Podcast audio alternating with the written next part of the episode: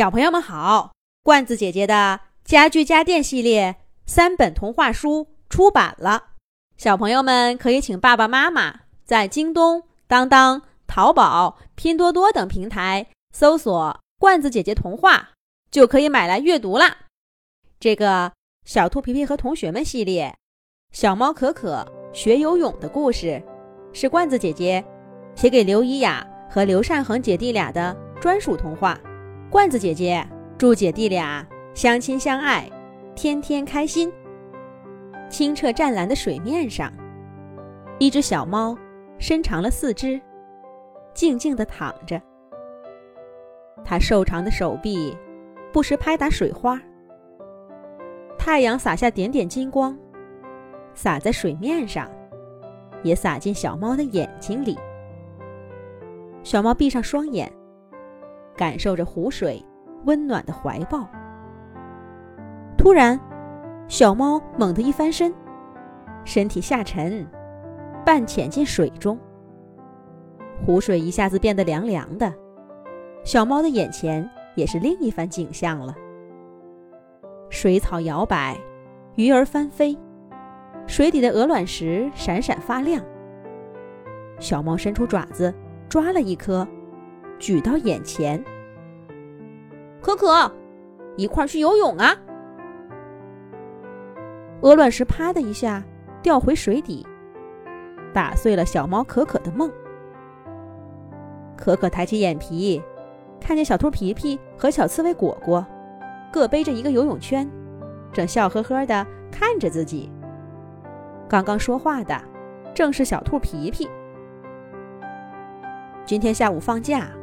上午最后一节是自习课。好学生可可早早的背完书，趴在桌子上打了个盹儿。这会儿都放学了，教室里眼见着也没几个人了。走吧，可可，我们都去好几天了。鸡小飞找的那个水塘可好玩了，鸭小嘎还免费教游泳。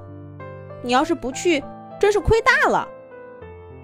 小兔皮皮晃着游泳圈，又邀请道：“可可看了看皮皮和果果，又抬起爪子看看手表，摇了摇头说：‘你们去吧，我还是还是回家看书，对吧？’可可，看书是好，可是……没等可可说完，皮皮就打断他。”不过皮皮的话也没来得及说完，鸡小飞和鸭小嘎就在窗外喊道：“喂，皮皮、可可，快点啊！我们拦住了水牛老伯的车，咱们坐车去，能多玩好一会儿呢。快呀，水牛老伯赶时间呢！来了来了，马上到。”皮皮和果果答应着。赶忙往外奔。快到门口的时候，小兔皮皮回头，匆匆忙忙地说了一句：“对了，可可，我有道数学题不明白，在练习册第三页第二题，你看一下，明天早上给我讲讲吧。”再见。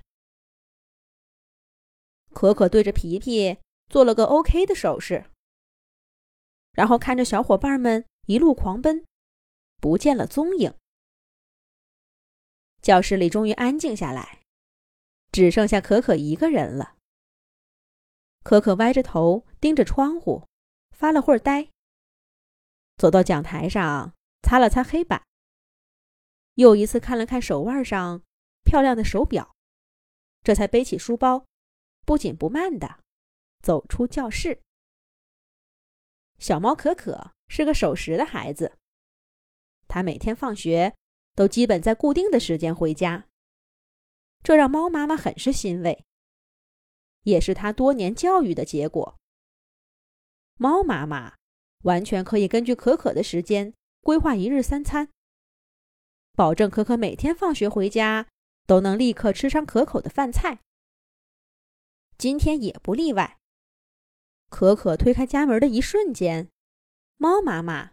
正好关掉灶台上的火，可可最爱吃的红烧带鱼出锅了。可可和妈妈默契的，就像事先商量好似的。可可回来啦，快把书包给妈妈，洗手吃饭。猫妈妈解下围裙，走到门口，接过书包，跟可可一块儿坐在香气扑鼻的饭桌前。一系列程序一气呵成。今天过得怎么样啊？学校里有什么好玩的事儿吗？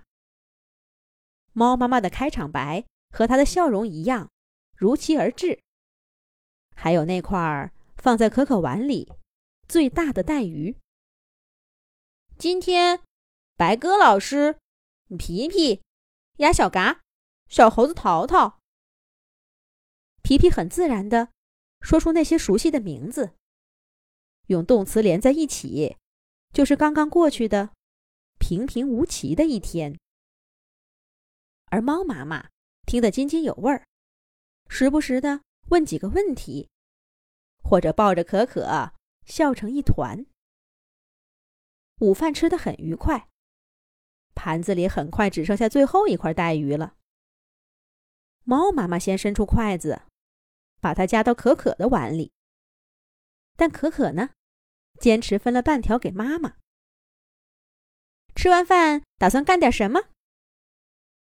猫妈妈一边收拾碗筷，一边问道：“我。”可可进门以后。第一次变得吞吞吐吐的，小猫可可想干点什么呢？下一集讲。